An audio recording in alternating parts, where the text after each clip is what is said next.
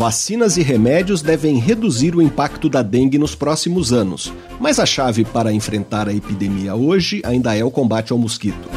Glitter polui rios e oceanos e atrapalha a fotossíntese de plantas aquáticas. Leis que proíbem a pesca de tubarões reduziram muito pouco a mortalidade dos animais. Turbinas eólicas em alto mar podem fornecer eletricidade para plataformas de petróleo. Está no ar Pesquisa Brasil. Pesquisa Brasil, uma parceria Revista Pesquisa FAPESP e Rádio USP.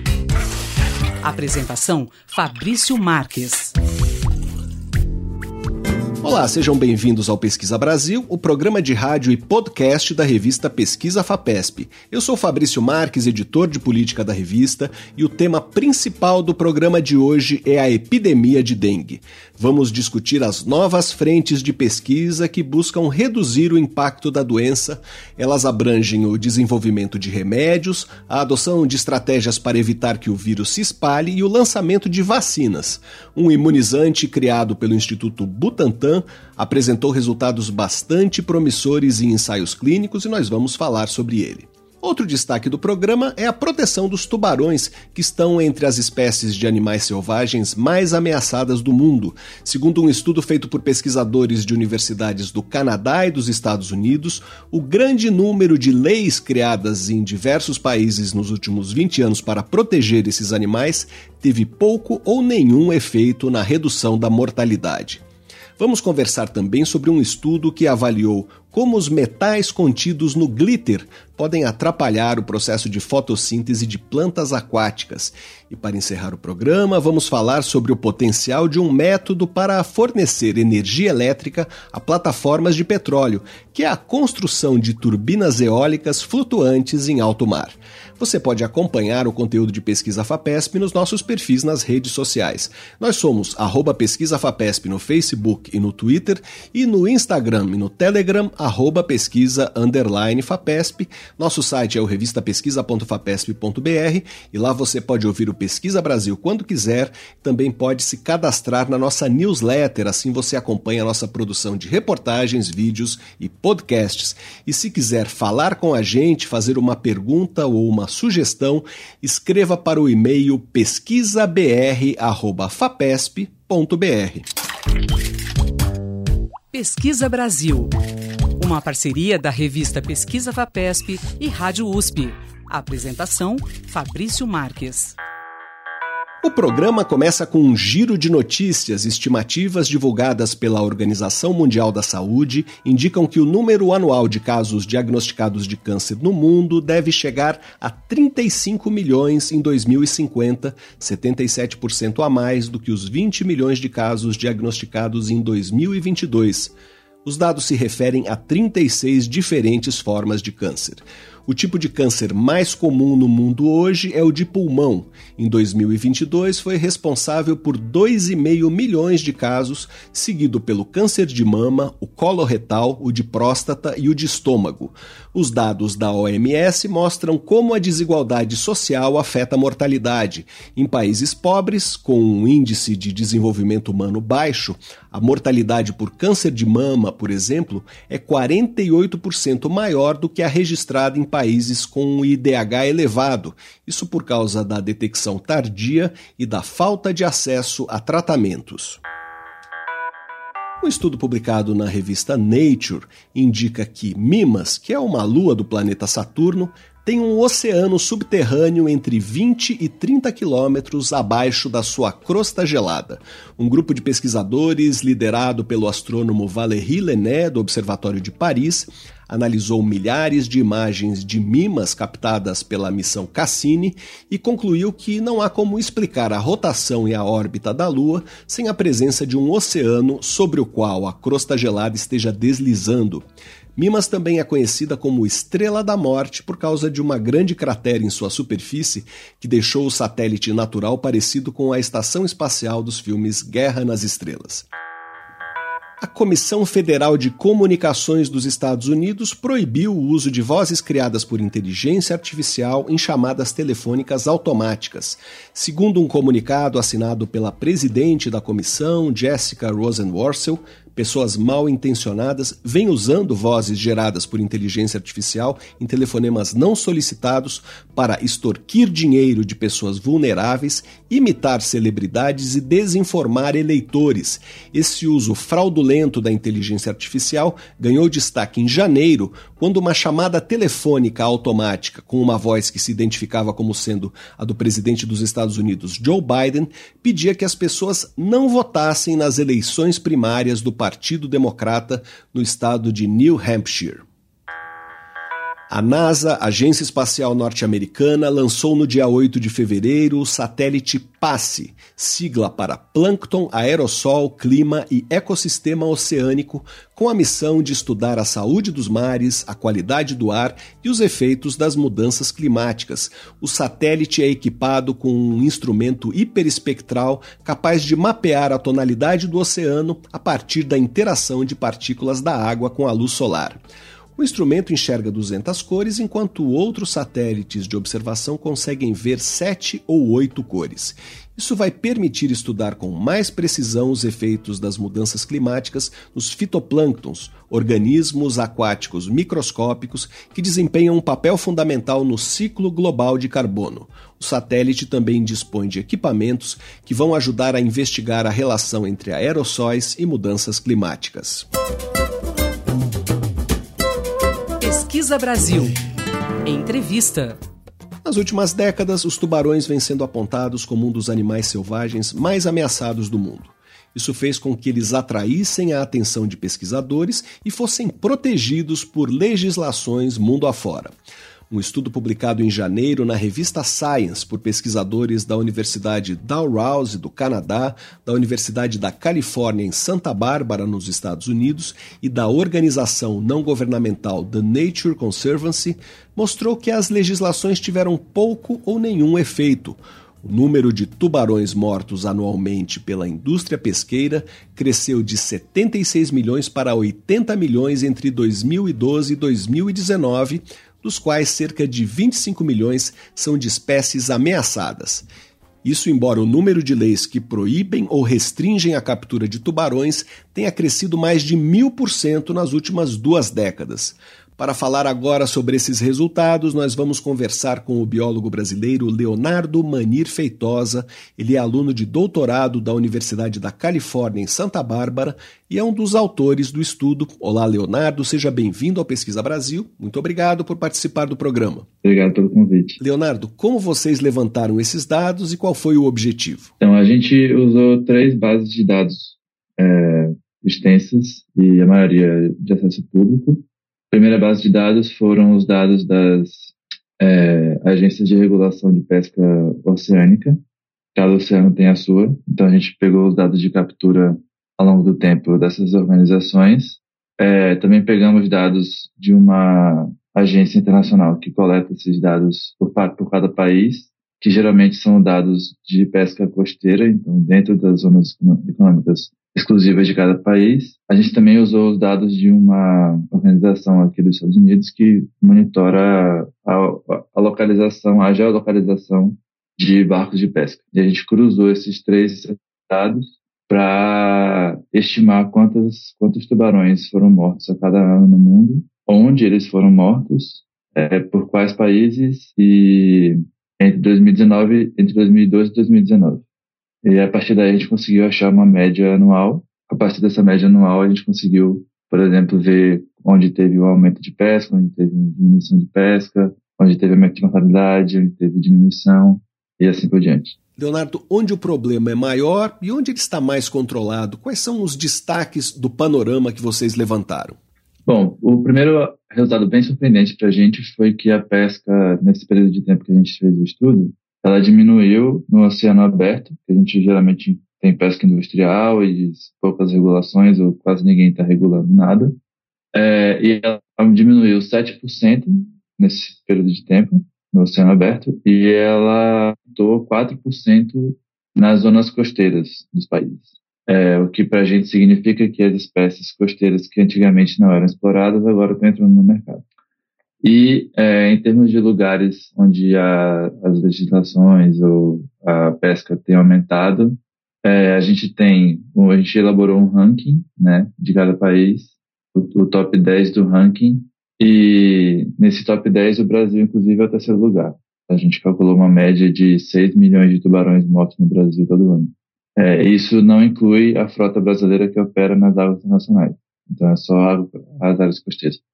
E eu também queria frisar que esses resultados são bastante conservadores, ou seja, a gente espera que, é, devido à falta de dados ou limitação dos dados, que esses valores sejam muito maiores para cada país. Então, o ranking, é, na verdade, o Brasil é o quarto lugar. É, o ranking seria Indonésia, Estados Unidos, Malásia, Brasil e México. Pensando nesses 6 milhões de tubarões mortos no Brasil, eles são mortos em que circunstância?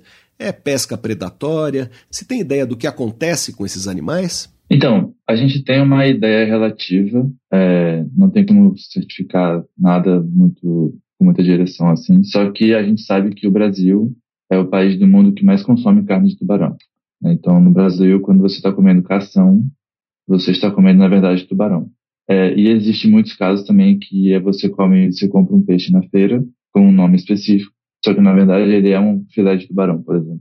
E você não tem como distinguir. Então, assim, existe um consumo muito grande de tubarão, então a gente espera que desses 6 milhões, vários tenham ido de fato para consumo interno, é, de carne mesmo. É, mas também existe uma possibilidade alta de ter sido pescado para o comércio de babatanas para a China.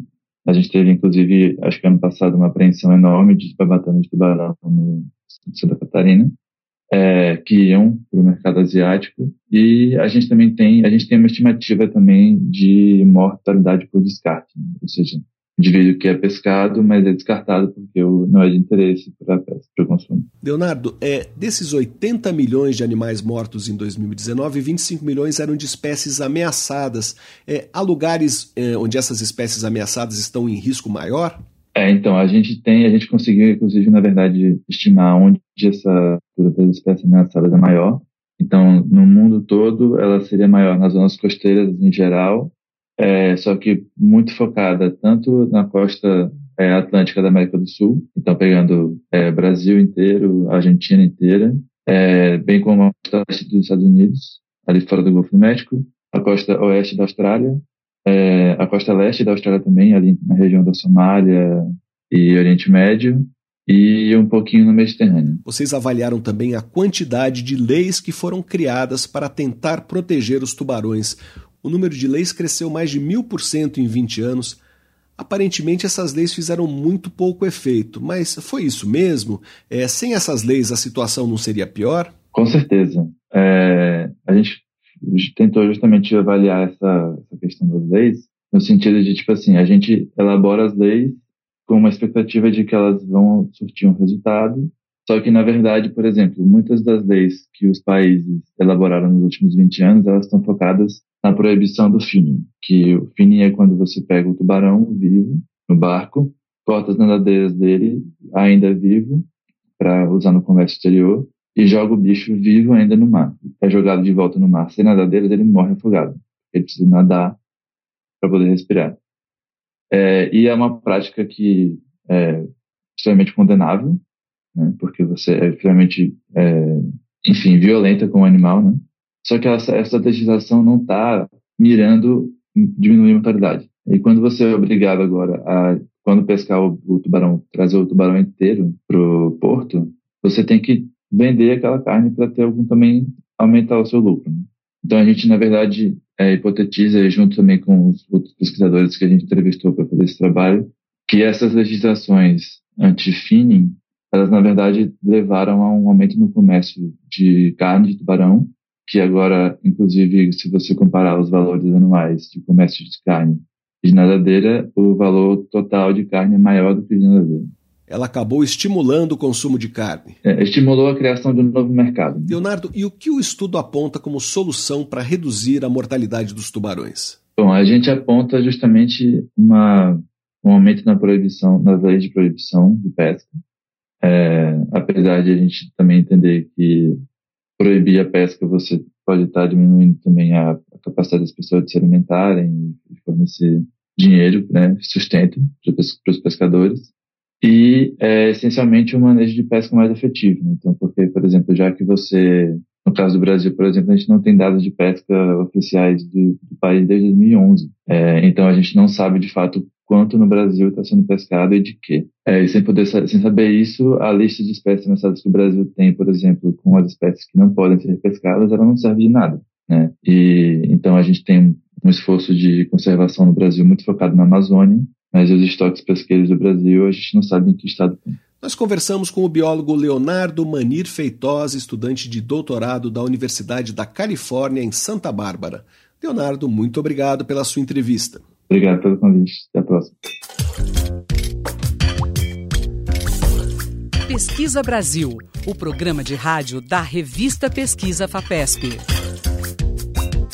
O vírus causador da dengue, de tempos em tempos, causa epidemias no Brasil e em cada uma delas deixa milhões de pessoas prostradas e com dores pelo corpo por vários dias. Algumas regiões do país estão vivendo uma dessas epidemias nesse momento. Só em janeiro foram registrados 232 mil casos suspeitos de dengue, duas vezes e meia mais do que o total de casos registrados em janeiro do ano passado. Segundo o Ministério da Saúde, 54 pessoas morreram de dengue no Brasil nas cinco primeiras semanas do ano e a projeção é de que o Brasil pode ter mais de 4 milhões de casos da doença neste ano. Para compreender as características dessa epidemia e saber o que esperar dela nos próximos meses, nós vamos conversar agora com o médico e virologista Maurício Lacerda Nogueira, da Faculdade de Medicina de São José do Rio Preto, a FAMERP. Ele estuda a evolução do vírus causador da dengue há mais de 20 anos. Olá, professor, seja bem-vindo ao Pesquisa Brasil. Muito obrigado por participar do programa mais uma vez. Obrigado, o prazer é todo meu. Professor, só no mês de janeiro foram registrados 232 mil casos suspeitos de dengue. E o que aconteceu de diferente neste ano para que os números aumentassem tanto? Olha, na verdade, o que nós temos uh, é uma condição uh, cíclica, onde você, cada quatro ou cinco anos, você tem grandes epidemias de dengue. Esse é um fato, mas nós tivemos alguns outros fatores uh, contribuindo, que são eles a introdução de dengue 3 e dengue 4 no Brasil de novo, o aparecimento do, de um outro tipo de dengue 2, o dengue 2 cosmopolita, que apareceu no Brasil também, e, além disso, um grande número de casos, pelo, uh, pelo menos no interior de São Paulo, de chikungunya, que também acaba se confundindo com dengue além também, é claro, da situação climática que nós temos, com bastante calor e bastante chuva esse ano, que favorece a multiplicação do mosquito. Somando tudo isso, nós temos uma quase uma tempestade perfeita para o fenômeno casos de dengue, ou casos de arbovirose. E é possível que casos de chikungunya estejam sendo notificados como dengue, é isso? Sem dúvida. Nós temos uh, um, um número Uh, significativo, pelo menos no, no, em São Paulo, a gente tem acompanhado isso no interior de São Paulo, de casos de chikungunya, como clinicamente as duas doenças são muito parecidas no início, uh, você tem essa confusão de sintomas, então, e como nós temos mais tradição e mais conhecimento de dengue, é possível que, uh, e a gente consegue ver isso aqui em São José do Preto, que algumas, alguns médicos estejam notificando casos de chikungunya como de dengue. Professor, isso é um problema? O fato de tomar casos de chikungunya como se fossem dengue é, pode gerar problemas no combate à epidemia? Não, até pelo contrário. A Organização Mundial de Saúde recomenda que sempre que, mesmo que você suspeite de dengue, ou de chikungunya, trate como dengue, porque a dengue é uma doença que você tem um tratamento, ainda que suportivo, mas um tratamento que é importantíssimo que você inicie muito rápido, que é a reposição volêmica, a manter a pessoa hidratada, isso diminui a mortalidade.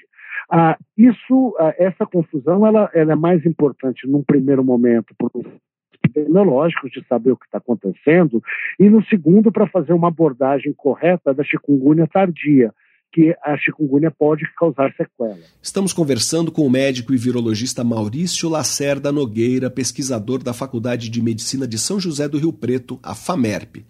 Professor, o que esperar para os próximos meses? Estamos em que ponto dessa epidemia? Olha, nós temos que olhar o aspecto histórico. Né? O aspecto histórico é que nós tenhamos uma, um pico de circulação, um pico de casos em final de março, abril, às vezes até um pouquinho mais, dependendo da primeira frente fria que atinge o sudeste, que é quando diminui o número de casos significativamente. Ah, é uma situação preocupante, se nós estamos assim em começo de fevereiro, ah, a tendência é piorar muito em março, abril. Professor, o que fazer quando surge a suspeita de dengue? É, quando uma pessoa começa a ter sintomas, é, como ela deve agir? Procurar a unidade saúde. Tá? Em alguns municípios elas têm unidades especiais para tratamento de dengue, em outros você vai na UPA ou na UBS, em alguns municípios também. É procurar atendimento. Dengue pode ser diagnosticado rapidamente, ele deve ser tratado rapidamente e isso vai afetar a, o final, o desfecho, ou seja, se a pessoa vai ter uma dengue leve, se ela vai ter uma dengue grave ou inclusive, infelizmente, um óbito. Qual é a frequência de complicações e mortes? A frequência de casos graves é aproximadamente entre 1 a 4, 5%, uh, e óbito é 1 a cada mil casos, em média, chegando até em lugares onde você tem bom tratamento, aqui no Brasil, 1 a cada 10 mil casos. Mas você tem que lembrar que nós estamos falando de milhares e possivelmente até o final dessa epidemia de milhões de casos. Então, uh, uh, pode parecer pouco, mas quando se soma tudo isso, é bastante coisa. Além disso, existe um outro impacto, né? Todo mundo que tem dengue, e eu já tive algumas vezes, eu sei como é, uh, você perde três, quatro, cinco dias, uma semana de trabalho isso tem um impacto significativo na sociedade. Professor, quem corre mais risco de evoluir é, para dengue grave? Normalmente você tem duas situações que você corre é, maior risco de dengue grave. São as pessoas que têm as chamadas infecções secundárias ou terciárias, ou seja, a segunda ou terceira dengue. Normalmente ela costuma cursar de uma forma mais grave que a primeira, normalmente. E, além disso, as pessoas que têm comorbidades, ou seja, doenças de base, como obesidade, doenças cardíacas e doenças pulmonares. Ah, essas pessoas correm mais risco de ter uma doença grave. Professor, dessa vez existe uma vacina disponível, ainda que em quantidade muito pequena. É, a oferta dessa vacina pode ter algum impacto nesse surto? É, como o senhor avalia isso? Eu é, até eu ia já corrigir, né? Dessa vez tem não, nós ainda não temos, porque o que nós temos ela é insuficiente, é muito pouco. É uma vacina que exige duas doses com intervalo de tempo, que quando você tomar a segunda dose para ter protegido, a epidemia já acabou. Então, a, acho que a ministra Nízia foi muito uh, sincera e honesta quando ela disse uns dias atrás que a vacina não é a solução dessa epidemia, e realmente não é. Nós temos uma vacina disponível uh, com virtudes e defeitos, é uma vacina, uma vacina que vai entrar ah, ela vai entrar na rede pública em quantidades pequenas ainda esse ano, mas ela só vai causar um impacto quando nós atingirmos vários milhões de pessoas, o que está longe. Professor, eh, na entrevista que o senhor concedeu para o meu colega Ricardo Zorzeto na revista Pesquisa FAPESP, é, o senhor disse que tem uma visão otimista sobre a possibilidade de controlar a dengue num futuro não distante, isso por uma série de fatores. Que fatores são esses? Por que o senhor está otimista? Eu estou otimista de num futuro próximo, tá? Um futuro próximo daqui cinco ou oito anos, nós tenhamos todas as ferramentas que nós não temos ainda hoje para tratar ou para controlar a dengue, que são um, o controle da capacidade do vetor transmitir a doença. Isso você a ciência tem trabalhado com que é um mosquitos transgênicos, diminuindo a capacidade do mosquito transmitir.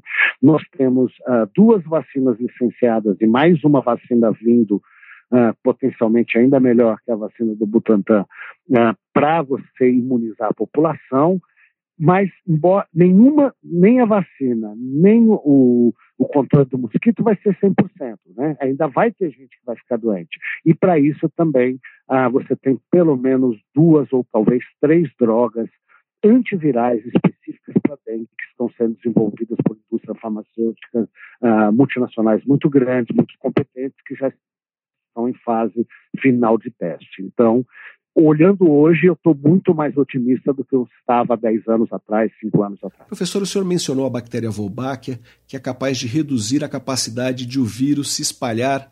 É, o que se pode obter exatamente com essa bactéria? A Wolbachia é uma bactéria que foi alguns anos atrás descoberta, é uma bactéria que infecta alguns mosquitos normalmente, é ela não causa efeito grave no mosquito, né? ela não causa efeito no mosquito, é um comensal basicamente, mas quando essa bactéria coloniza o estômago do mosquito, o intestino do mosquito, ela não permite que o vírus se multiplique lá. Então, o mosquito infectado com a Wolbachia, ele é um mosquito que uh, não consegue transmitir a dengue tão eficiente. E a vantagem da Wolbachia é que se você, uh, se você libera mosquitos infectados com a Wolbachia, a Wolbachia acaba infectando outros mosquitos naquela região, diminuindo a transmissão naquela região.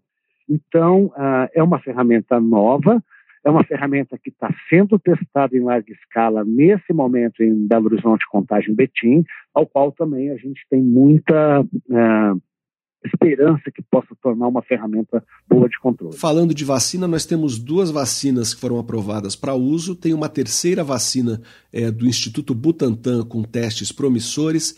Qual é a perspectiva de, é, no combate a epidemias futuras, controlar a dengue por meio de vacinas? Eu acho que uh, todas essas vacinas têm, tanto as licenciadas quanto a do Butantan, têm vantagens, são vacinas muito interessantes e podem ser utilizadas de uma forma muito inteligente, mas nós temos que lembrar que nós estamos num país de 250, quase 250 milhões de pessoas. Então nós temos que vacinar quase 250 milhões de pessoas. Nenhuma indústria vai conseguir entregar essa quantidade de vacina num curto espaço de, de tempo.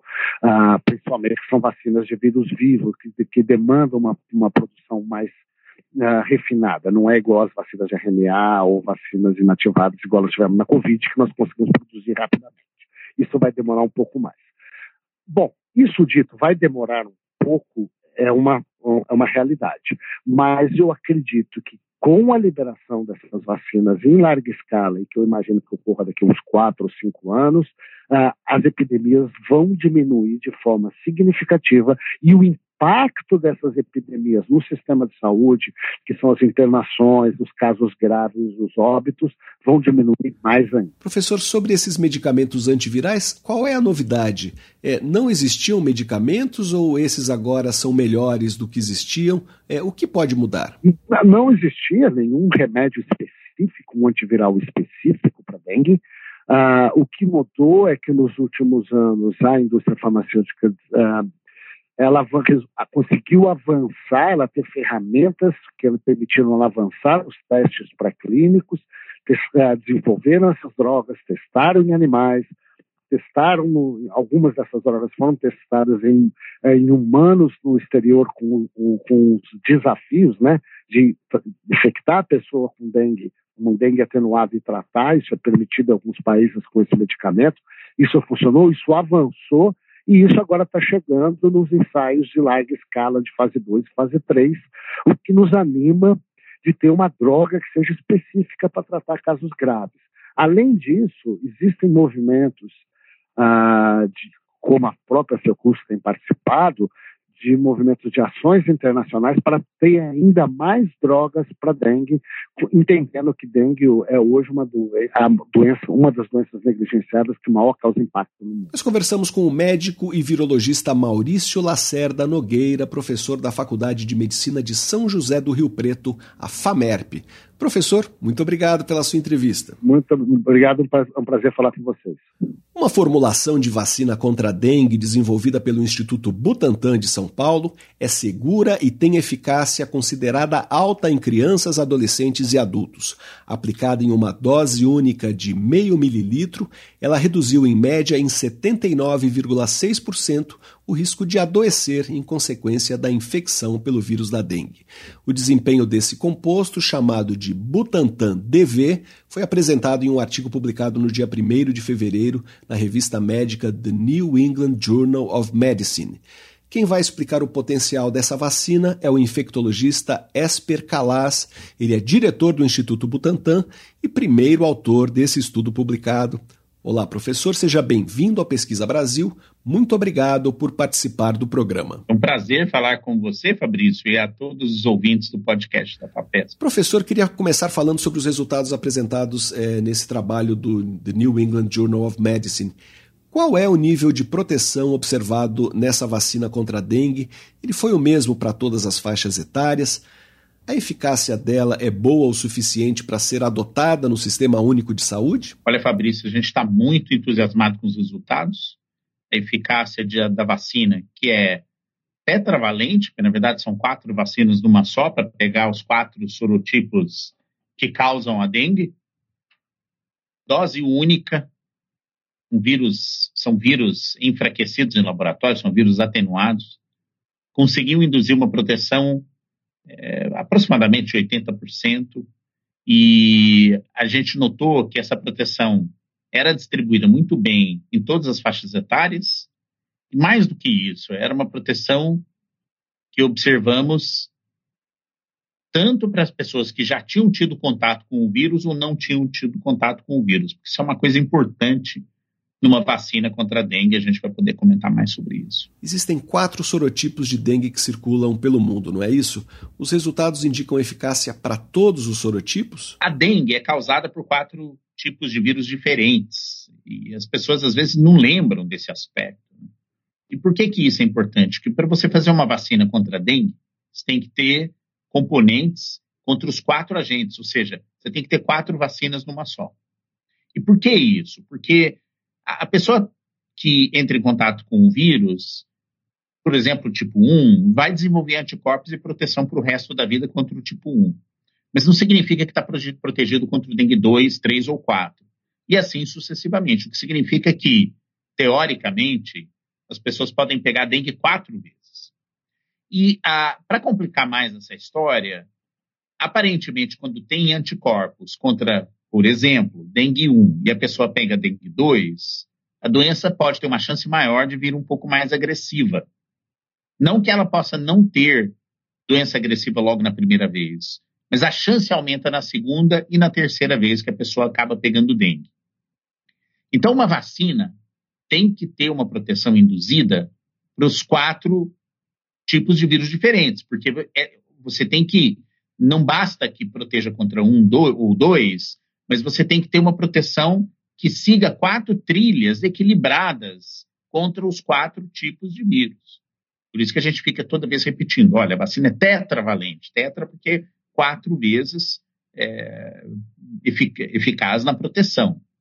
O que nós observamos dentro desse estudo é que a vacina induziu, já tinha induzido no estudo fase 2, um, um, um, níveis de anticorpos protetores contra os quatro tipos. E dessa vez a gente conseguiu que ele consegui, que, conseguiu demonstrar que a vacina é muito eficaz contra vírus 1 e 2, que foram os que circularam durante a realização do estudo. Mas a gente viu que esses anticorpos induzidos é, são muito bons, conseguem inibir o vírus em laboratório, e a gente tem muita esperança num efeito que a gente chama tetravalente. Então, se você consegue induzir uma proteção contra os quatro, aí sim a pessoa está protegida de uma dengue, especialmente dengue grave. Estamos conversando com o infectologista Esper Calas, diretor do Instituto Butantan. É, como o senhor falou, os vírus que circularam durante os testes eram o 1 e o 2. O fato de o 3 e o 4 não estarem circulando no Brasil atrapalha de alguma forma a avaliação da eficácia da vacina? É possível que a Anvisa autorize o uso só para os subtipos 1 e 2? Como se projeta isso? Os dados que a gente está gerando e já gerou até o momento mostra que a vacina induz uma boa resposta contra 3 e 4. E isso é muito importante, vai fazer parte do, do, do pacote que vai chegar para a Anvisa fazer a sua avaliação. É, as outras vacinas que foram testadas também claudicaram para um ou outro vírus, mesmo assim a Anvisa aprovou, mostrando que, mesmo com uma proteção que você demonstre uma, uma, uma eficácia é, contra 1 e 2, e a gente não tinha tido contra 10, é, casos de 3 e 4 durante o estudo, nós temos elementos suficientes para mostrar que a vacina induz uma resposta que é muito boa contra esses outros dois tipos de vírus. Além do mais, Fabrício, é importante a gente dizer o seguinte, que na composição da vacina, Aqui é o componente que a gente tinha mais receio era o tipo 2, porque as modificações que tiveram ser feitas no vírus para proteção contra o sorotipo 2 foram bem maiores. Então, muita gente esperava que o pior desempenho acontecesse com o tipo 2 e mesmo assim a gente é, teve resultados muito bons. Então, a gente tem, continua e eu acho que a Anvisa vai gostar do que ela vai ver, com dados muito interessantes de proteção contra a doença. Professor, queria que o senhor falasse um pouco sobre como a Butantan DV se comportou uh, em relação às pessoas que já tinham tido dengue e as que não tinham tido, uh, e como isso se compara com as outras duas vacinas que já foram aprovadas, embora só uma delas esteja disponível e ainda assim em pequenas quantidades. Então, é, a gente encara com preocupação quando, quando, quando os resultados de estudos mostram que tem alguns problemas na proteção contra alguns dos tipos. É, o tipo 3, por exemplo, é um dos que a gente tem que ter atenção, porque em algumas circunstâncias causou surtos e epidemias que foram muito agressivas. A gente vê no resultado da vacina do Butantan que a gente consegue induzir anticorpos muito bons contra esses quatro tipos de vírus.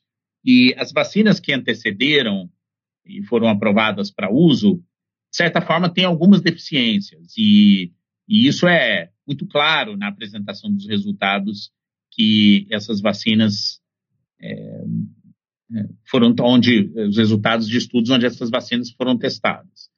E isso faz a gente crer, embora a gente não tenha e não tem disponível nenhum estudo comparando uma vacina com outra, a gente tem predicados da vacina do Butantan é, que mostram que ela traz grandes vantagens. Acho que a primeira grande vantagem é o fato de ser dose única, enquanto que as duas vacinas já disponíveis são três doses com intervalo de seis meses ou duas doses com intervalo de três meses. A vacina do Butantan consegue induzir uma resposta já com uma dose só. E quando a gente olha resposta imune nessas pessoas, a partir de cerca de duas semanas já começam a aparecer anticorpos protetores. Ao cabo de um mês que a gente fez, começou a fazer a nossa análise, a eficácia de proteção já está estabelecida. Então a gente tem essa vantagem de ter uma intervenção imediata, uma, de, de induzir uma proteção, conseguir atuar em regiões com mais rapidez, onde está maior risco a disseminação do vírus, e evidentemente que isso vai repercutir num custo menor, porque você ter uma dose só versus duas versus três acaba custando mais barato. Não é só para o produto, mas também para todo o esforço que precisa ser feito para vacinação. Nós temos que lembrar que vacinas que são dose única costumam ter muita vantagem em relação a vacinas que dependem de muito, múltiplas doses. E há vários exemplos dentro do nosso calendário de vacinação que o, o sistema acaba tendo problemas de que a gente chama cobertura vacinal ou adesão ao, ao esquema vacinal, quando a vacina depende de duas, depende de três ou depende de mais doses. Porque é, é, você precisa mobilizar toda a estrutura, convencer, é, empregar recursos e convencer as pessoas a chegarem nos locais de vacinação para completar o esquema. Né? Professor, se a vacina for logo aprovada, o cenário que o senhor vê é de que ela se some a essas outras vacinas ou de que haja uma competição entre elas? É, tem aplicações específicas para cada uma das vacinas ou a tendência é de que uma delas prevaleça? O que o Butantan está fazendo é trabalhar diuturnamente para melhorar todos os nossos processos de capacidade de produção e oferecer uma quantidade de vacinas que possa ser ofertada em maior escala aqui no Brasil. No momento inicial, a gente imagina que a gente não vai ter capacidade de produzir vacinas para o Brasil inteiro. Afinal, são é, de pessoas elegíveis, dentro do que a gente já sabe sobre essa vacina, de 2 a 60 anos de idade, é uma população muito grande aqui no país para ser vacinada. Então, a gente ainda precisa aumentar nossa capacidade de produção, estamos trabalhando muito nisso, e ofertar o máximo possível de produto a partir de 2025. É um trabalho que a gente ainda está fazendo, não dá para ficar prometendo o número de doses por enquanto, mas a gente está trabalhando duro para melhorar nossos processos. No momento inicial, é evidente que, pela situação que está a dengue no país e pela escassez de produtos para vacinar as pessoas, qualquer é, esforço de vacinação aqui no Brasil e de combate ao vetor transmissor da doença é bem-vindo.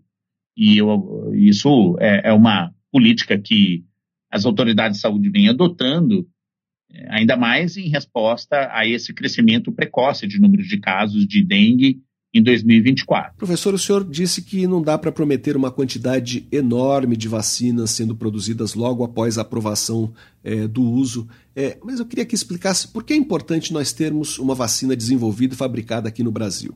Não, são inúmeras as vantagens, mas eu queria primeiro ressaltar que essa é uma vacina que pertence ao povo brasileiro. Ela foi desenvolvida inicialmente por um laboratório americano, um laboratório público americano, que é o Instituto Nacional de Doenças Infecciosas e Alergia, é, dentro dos Institutos Nacionais de Saúde, trazida para o Instituto Butantan no fim dos anos 90, quando tinha outras vacinas candidatas que estavam por aí e ninguém acreditava que essa vacina fosse ocupar um lugar dentro do enfrentamento da dengue em saúde pública. O Butantan trouxe aqui para dentro, desenvolveu os processos produtivos, realizou vários estudos pré-clínicos, deslanchou todo o desenvolvimento clínico do projeto e alavancou a, a, a, a, a avaliação dessa vacina no que a gente chama estudos fase 2 e fase 3. São, é um processo relativamente demorado, por várias razões, entre elas o fato de serem quatro vacinas misturadas numa só. Um estudo longo, que foi uma, uma sugestão da própria Anvisa para a gente ter dados de segurança muito robustos e sólidos para apresentar que nós temos um produto bastante eh, eficaz e, e seguro para ser usado ah, com, no, no, enfrentamento da dengue. E o mais interessante disso, que esse processo foi financiado com dinheiro público brasileiro.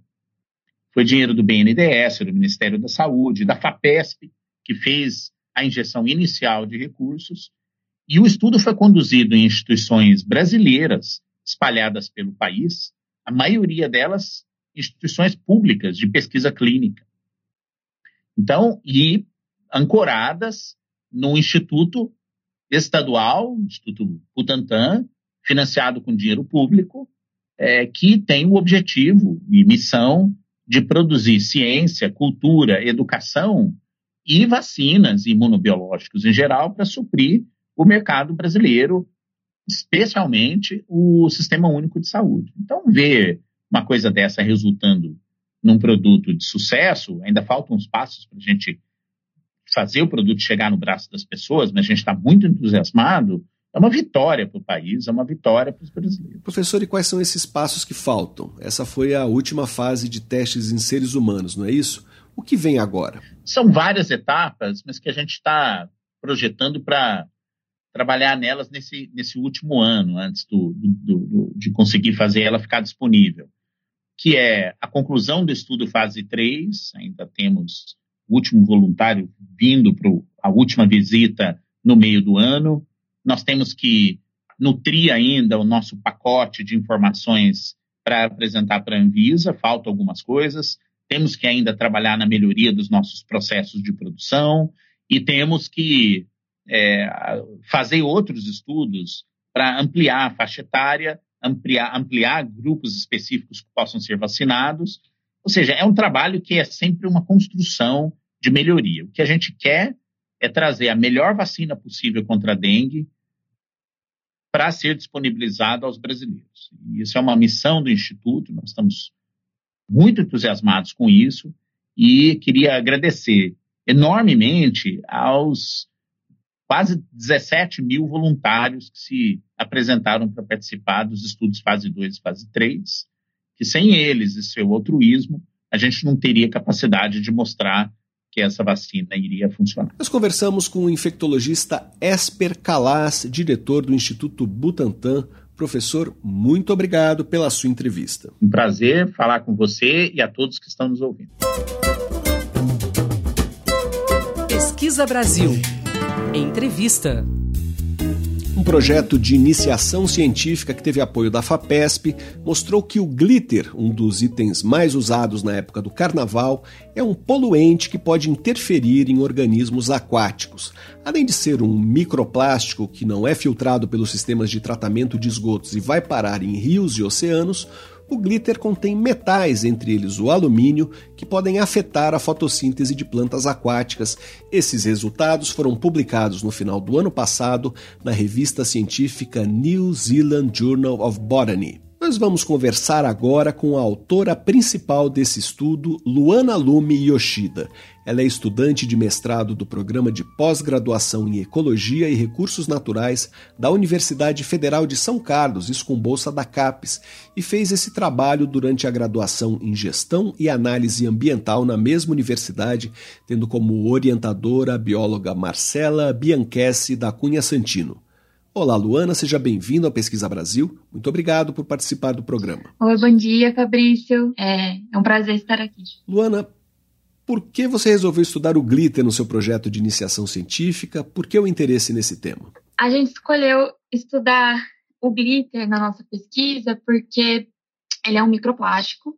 É, geralmente ele é feito à base de, de poliéster e eles são totalmente revestidos por camadas metálicas, né? Pode ser alumínio, ferro ou outros metais. E, e aí a nossa hipótese era de que esses metais eles iriam refletir a, a luz que chega até a planta, então provavelmente ele poderia ter um efeito é, prejudicial para ela.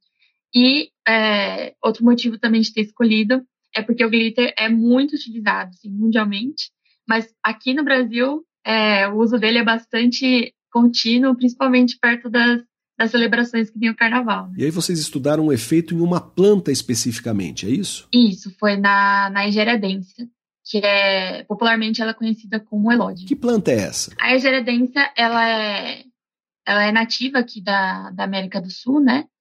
E aqui no Brasil ela é muito utilizada em, em aquários e lagos artificiais como uma decoração, porque ela tem um aspecto bem bonitinho mesmo e ela é enraizada, então ela fica, fica presa, não, não tem muito problema de ficar subindo para a superfície.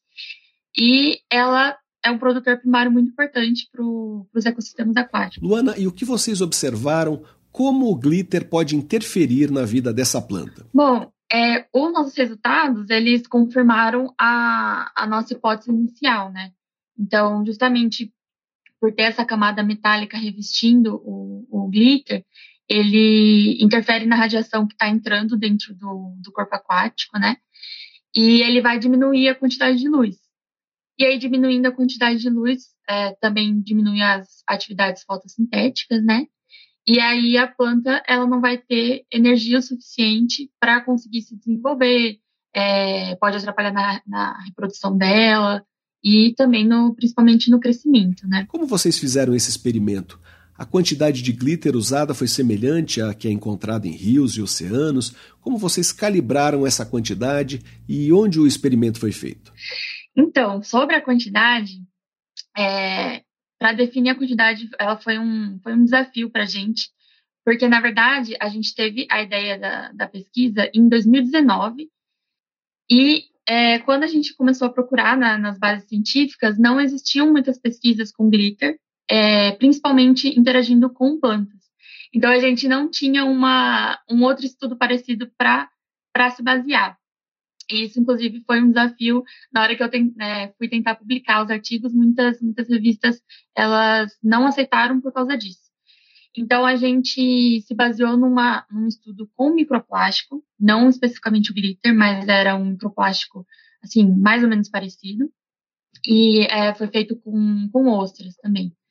E aí a gente se baseou nessa quantidade, né? A concentração que a gente usou foi de 0,04 gramas por litro. E, e aí depois que a gente já tinha feito o estudo, saiu, saíram outros estudos de, de revisão e também de, de experiências dentro do laboratório, que usaram quantidades diferentes, mas inclusive elas eram maiores do que a gente usou. Então, é, muito provavelmente esse efeito que a gente observou na quantidade que, que seria encontrada na, na, natureza, seria um efeito ainda mais potencializado, né? E aí a gente fez dentro do laboratório, é, a gente usou um método que chama método dos frascos claros e escuros. Então, basicamente, tinha uns frascos claros que eles permaneciam embaixo de luz durante duas horas. E aí, com é, as plantas que estavam ali, elas conseguiam fazer a fotossíntese. E os frascos escuros eram os que não tinham contato com a luz. Então, as plantas que estavam neles só realizavam a, a respiração. E aí, antes da gente começar o experimento, é, a gente media o oxigênio dissolvido na água. E depois dessas duas horas, a gente media de novo, monitorava mais uma vez. E aí, com esses dados, a gente conseguiu calcular a, a fotossíntese. E aí, ela ficou prejudicada nas amostras com glitter. Exatamente. Aí, a gente viu que com o glitter, a fotossíntese ela diminuiu mais ou menos em 1,54 vezes, né? E a gente viu também que a, a, a Igéria, para ela conseguir atingir o metade do potencial dela de fotossíntese, é, se tiver o glitter junto com ela, ela vai precisar de quase 37% a mais de luz do que ela precisaria normalmente se não tivesse esse microplástico junto. Luana, esses resultados podem ser extrapolados para ambientes naturais ou eles só indicam um dano potencial que precisa ser mais analisado? Os resultados eles podem é, ser extrapolados para um, um caso dali que, em que elas estejam na natureza mesmo, né? É, a quantidade que a gente usou, a, desculpa, a quantidade de glitter que, que pode estar presente na, nos ambientes naturais, ela pode ser maior do que a que a gente usou no, no laboratório, né? Só que essa planta em específico, ela não está presente em muitos locais com uma correnteza muito forte. Então, significa que a região onde ela estiver presente, a quantidade de glitter que vai ser ressuspendida, vai ficar ali é, boia, é, nadando ali junto com ela, entre aspas, né? É, vai ser muito parecida com a quantidade que a gente utilizou dentro do laboratório, né? É, agora, assim, os resultados deles não podem ser extrapolados para outras espécies, porque cada organismo ele responde de um jeito diferente às intensidades solares, né? Então, uma radiação que foi pequena para a Egéria e que diminui a fotossíntese dela, pode ser que ela não seja uma quantidade tão baixa para outra espécie. Então, para outras espécies, né, o resultado pode ser diferente, né? Mas, mas para a Egéria, a, é, a resposta dela na natureza pode ser semelhante do laboratório. E também a metodologia que a gente usou, ela pode ser replicada para outros estudos com outras espécies. Luana, e o que fazer com o glitter? Ele precisa ser reduzido, uso regulamentado? O que se recomenda à luz desses resultados que você obteve? Ah, eu acredito que as pesquisas com, com glitter sejam muito importantes para a gente conseguir conscientizar a população, né? Então, eu mesma, até eu entrar no, no curso, eu não sabia que glitter era um microplástico. É, fui descobrir só depois que eu entrei. Então, eu acho que quanto mais pesquisa tiver, é, mais a gente vai conseguir chamar a atenção do público para eles mudarem o, o, jeito de consumir isso, né? E no meu ponto de vista, e também lendo o, os artigos de revisão sobre esse tipo de microplástico, acho que é muito importante a gente é, banir o uso dele, porque ele não é uma, um componente essencial para a gente viver. Ele é uma, um, um objeto ali muito usado para decoração, gente não, não é essencial para a gente.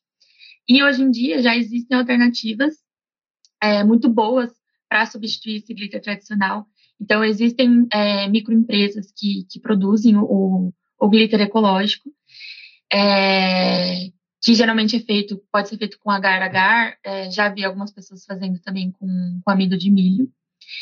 Então, é, eu acho que é muito mais interessante. As, as pessoas não precisam parar de usar o glitter, mas eu acho que podia mudar o consumo, né? Parar de usar o tradicional e começar a usar o, o ecológico para ajudar o meio ambiente, é, para agredir menos, menos a pele também e também para ajudar os, os, pequenos negócios. Nós conversamos com Luana Lumi Yoshida, estudante de mestrado do programa de pós-graduação em Ecologia e Recursos Naturais da Universidade Federal de São Carlos, para saber mais sobre como o glitter pode atrapalhar a fotossíntese de plantas aquáticas, leia a reportagem de Júlia Moioli na agência FAPESP.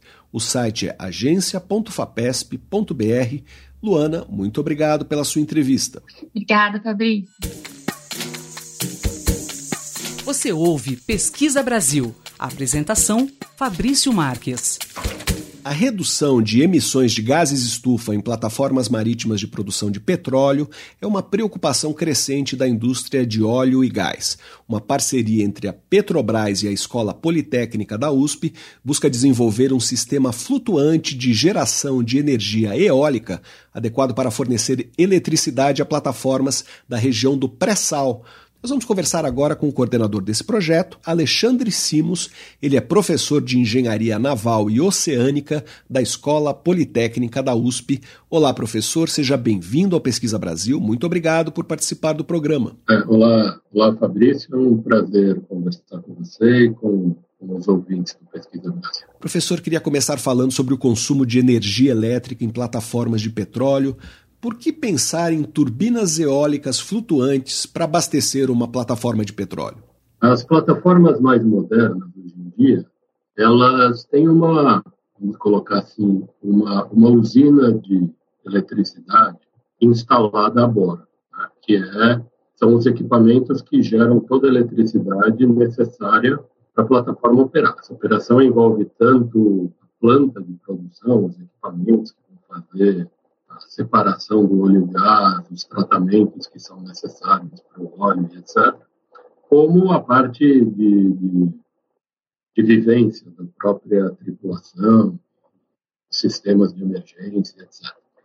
Então, só para dar uma ideia, né, hoje essas plataformas elas consomem, em média, algo perto de 100 megawatts de potência. Então, é uma quantidade de energia bastante grande. Uh, hoje, como é que essa energia é suprida? Qual é a fonte? A fonte, no nosso caso, no pré-sal, é principalmente o gás natural, que é extraído do próprio, dos próprios poços. Então, é feito um tratamento nesse gás, esse gás é consumido nos geradores a gás, são turbinas movidas a gás natural que geram essa eletricidade. Bom, a gente está falando de um combustível fóssil, tanto essa própria produção de energia, a forma envolve uma emissão de gases de, de efeito estufa. Então, a proposta da da Petrobras, foi avaliar a viabilidade de nós é, substituirmos parte dessa energia gerada a gás por energia eólica instalada próxima das, das unidades aí de produção. Professor, e qual é o desafio tecnológico? Qual é a dificuldade de se colocar uma torre dessas em alto mar? Bom, uh, são várias questões né, que precisam ser avaliadas com, com cuidado. Não existe no mundo nenhum sistema desse tipo operando na profundidade que a gente necessita aí, né, trabalhar no nosso pressão, que é, é conhecimento de todos, né, que nós operamos sempre em águas gente chama de ultra profundo, né, que está de 2 mil metros de profundidade para mais. Existe um campo hoje operando na Noruega com uma tecnologia parecida, que a gente estuda aqui, mas numa profundidade bem mais baixa, 300 metros mais ou menos, e, está numa situação mais próxima da costa, situação diferente. Quando a gente vai projetar um sistema desse tipo, a gente precisa olhar não só a parte técnica do da estrutura, do flutuante que vai suportar a turbina eólica. É, a, a, turbina é, portanto, montada num casco flutuante que vai suportar as cargas de vento que a turbina vai gerar. Então, uma das preocupações é você garantir o que a gente chama de estabilidade desse sistema. Estabilidade no sentido de que, falando bem, de forma bem simples, de que a, esse flutuante não vai tombar tá? sob a força de vento feita lá em cima do aerogerador. Ah, essa análise de estabilidade, para isso a gente precisa olhar também as condições de onda, né? ondas, calcas, ondas acabam também impondo o movimento. Né? Nós precisamos projetar de forma adequada todo o sistema de ancoragem que vai manter a, flutuante no local. Né? Mas essas são todas questões técnicas de engenharia naval, de oceânica, nós uh, estamos acostumados a tratar com esse tipo de sistema. Como se faz essa ancoragem? A ancoragem é feita na, através de, de linhas, são uh, âncoras e cabos que conectam o flutuante, que vai estar lá na superfície, até as âncoras que são estaqueadas ou que estão operando lá no fundo do mar. Tá? Então, é um sistema parecido com o que eh, as próprias plataformas de petróleo usam, só que em dimensões diferentes, dependendo da, das cargas aí que a gente precisa suportar. Como é transmitida a energia para a plataforma? A turbina não pode ficar muito próxima da plataforma, não é isso? É, a, a energia é transmitida por um cabo elétrico. O cabo elétrico é submerso, né? Então ele, ele conecta o flutuante, que tem a turbina eólica, até a unidade que vai consumir. Professor, como está o andamento desse projeto?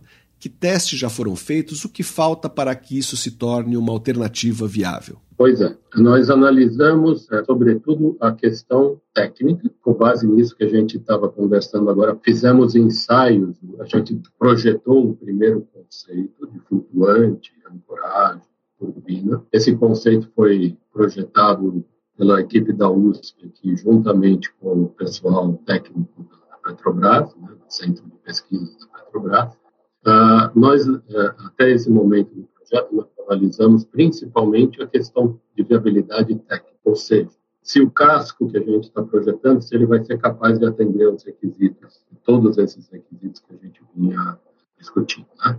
Então, para uh, validar essa viabilidade, nós recentemente fizemos um ensaio em, em, tanque de provas, né, um ensaio em escala reduzida, que a gente chama, modelo menor, conceito, isso foi feito num tanque do Rio de Janeiro, um tanque grande oceânico estilar, na COP, na COP UFRJ, né, na Federal do Rio de Janeiro, e, e validamos que as nossas previsões de engenharia realmente foram confirmadas com os ensaios físicos que foram realizados no tanque. Hoje a gente está trabalhando principalmente na questão da viabilidade econômica, porque como você pode imaginar, é muito mais caro você fornecer a energia através das turbinas eólicas do que o que vem usado hoje, que é queimar gás a bordo do próprio, da própria unidade de produção. Então, a gente tem um caminho relativamente longo ainda de estudar todas as alternativas para reduzir custos desse tipo de operação. Isso envolve não só a construção da estrutura em si, mas envolve toda a logística de manutenção desse sistema, né?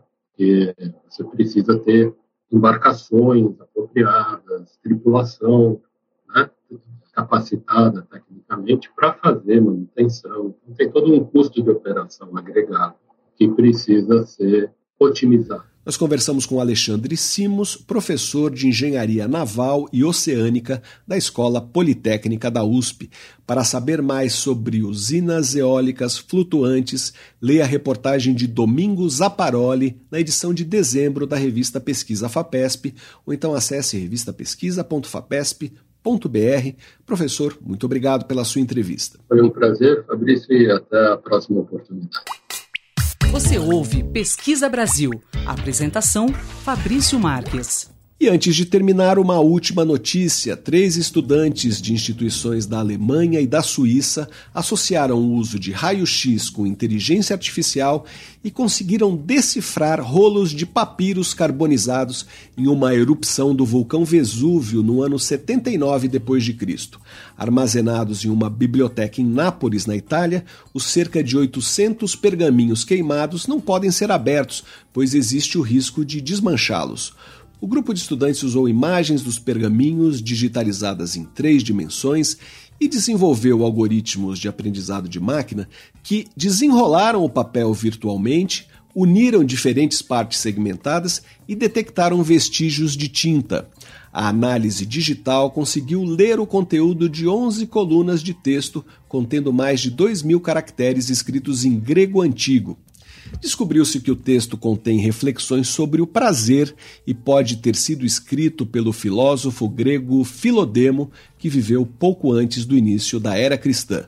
A equipe foi composta pelo estudante de doutorado Yosef Nader, da Universidade Livre de Berlim, por Luke Ferretor, estudante de ciência da computação, e por Julian Schlieger, estudante de robótica, os dois últimos no Instituto Federal de Tecnologia de Zurique, na Suíça o grupo ganhou um prêmio de 700 mil dólares oferecido pelo Desafio Vesúvio, um concurso aberto em março do ano passado para equipes interessadas em decifrar os pergaminhos.